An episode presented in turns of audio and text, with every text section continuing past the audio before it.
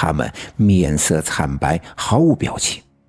我认得他们，他们便是那两次百鬼夜行中的游魂野鬼。随着毛驴一圈圈的拉动石磨，他们便一个个的爬上石磨，瞬间被石磨上方的圆孔吸入，绞进了石磨上下两块磨盘的中间。我可以清楚的听到嘎巴嘎巴骨头碎裂的声音，那声音令人心惊胆寒。不一会儿，一股黑色的水从石磨下方的缝隙中流出，流到石磨下方的一个巨大的水桶当中。就这样，那群鬼魂便一个跟着一个的爬上石磨，一个跟着一个的被石磨碾得粉身碎骨。那黑色的水便源源不断的流出，很快，下面的水桶装满了。一个身强力壮的鬼魂从队伍中走出来，拎起那个水桶，转身来到王革命家的外屋。我扭过头，随着他望去，在外屋的中间有一个巨大的水缸。那个鬼魂把水桶里的黑水倒进水缸里，发出哗啦啦的声响。水缸的上方弥漫着一股浓郁的黑气，这股黑气散发着寒冷的气息。黑气向上升起，在屋顶处向四外散开，沿着顶棚从门窗钻出。就这样，一头小毛驴一刻不停地拉动着石磨，那些围着的鬼魂便一个一个地跳进石磨，被碾成黑水，而最终这些黑水被倒进了那个大水缸。这样的景象，我是第一次看到。甚至在我的梦里以及我的幻觉里都未曾发生过。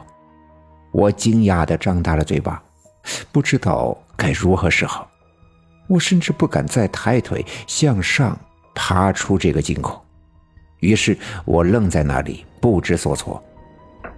突然，屋门响动，一阵冷风吹了进来。随着这阵冷风走进来一个人，我赶紧把头向下缩。缩到井口的下面，免得被他看见。而那个人并没有进屋子，径直的走到水缸的面前，一纵身的跳了进去。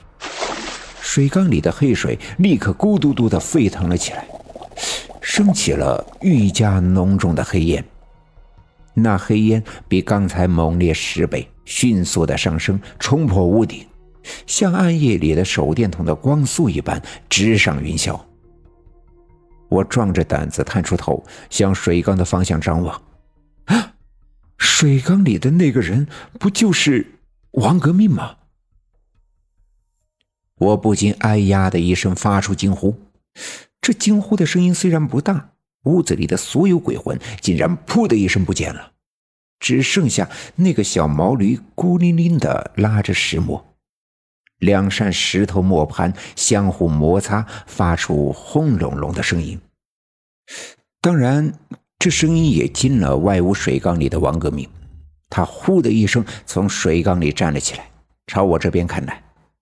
他的目光中透着寒冷，似乎是两把尖锐的利剑，瞬间便能刺破我的心脏，将我整个人给冰冻起来。我吓得浑身颤抖，动弹不得。他哗啦的一声从水缸里跳了出来，溢出来的黑水洒在地面上，噼里啪啦的欢腾跳跃着。王革命迈步朝我的方向走来，他每向前一步，那寒气便加重一分。我一时间不知所措。而就当他离我还有几步远的时候，我整个人突然一下子失去了重心，呼的一声向下坠落。坠落的速度很快，耳边响起呼呼的声音，上面井口的光亮越来越小，最终我扑通的一下跌入井底，眼前一黑，便昏了过去。在我昏迷的时候，隐约的好像做了一个梦。梦到我像一只鸟一样飞翔在刘家镇的上空，整个刘家镇呀是尽收眼底，而一股黑色的水流正从东面的山腰奔腾着向下倾斜，席卷了山坡上的大小石头，发出轰隆隆的声响。从东面开始，吞噬着刘家镇的每一所房屋、每一棵大树、每一堆柴火，将他所能触及到的一切都蹂躏的粉碎，最终淹没在他黑色的海洋之中。他填平了所有的沟壑，冲毁了所有的房屋，折断了所有的大树。他散发着难闻的恶臭，令人闻之作呕。突然。整个刘家镇开始剧烈的摇晃起来，原本就已经被这黑色的水淹没的房屋瞬间坍塌，那些高大的树木纷纷倒下，环绕在刘家镇四面的山丘也开始随着颠簸，突然从东向西裂开了一条深沟，贯穿整个刘家镇，将它切成南北的两半。那些黑色的恶臭的水哗啦啦地灌进了深沟里。那些黑水在深沟里挣扎跳跃，咕嘟嘟地冒起了沸腾的气泡，像是被困在笼子里的野兽发出最后的嘶吼和挣扎。突然，腾的一下，整个刘家镇燃烧了起来。本集已经播讲完毕，感谢您的收听。欲知后事如何，且听下回分解。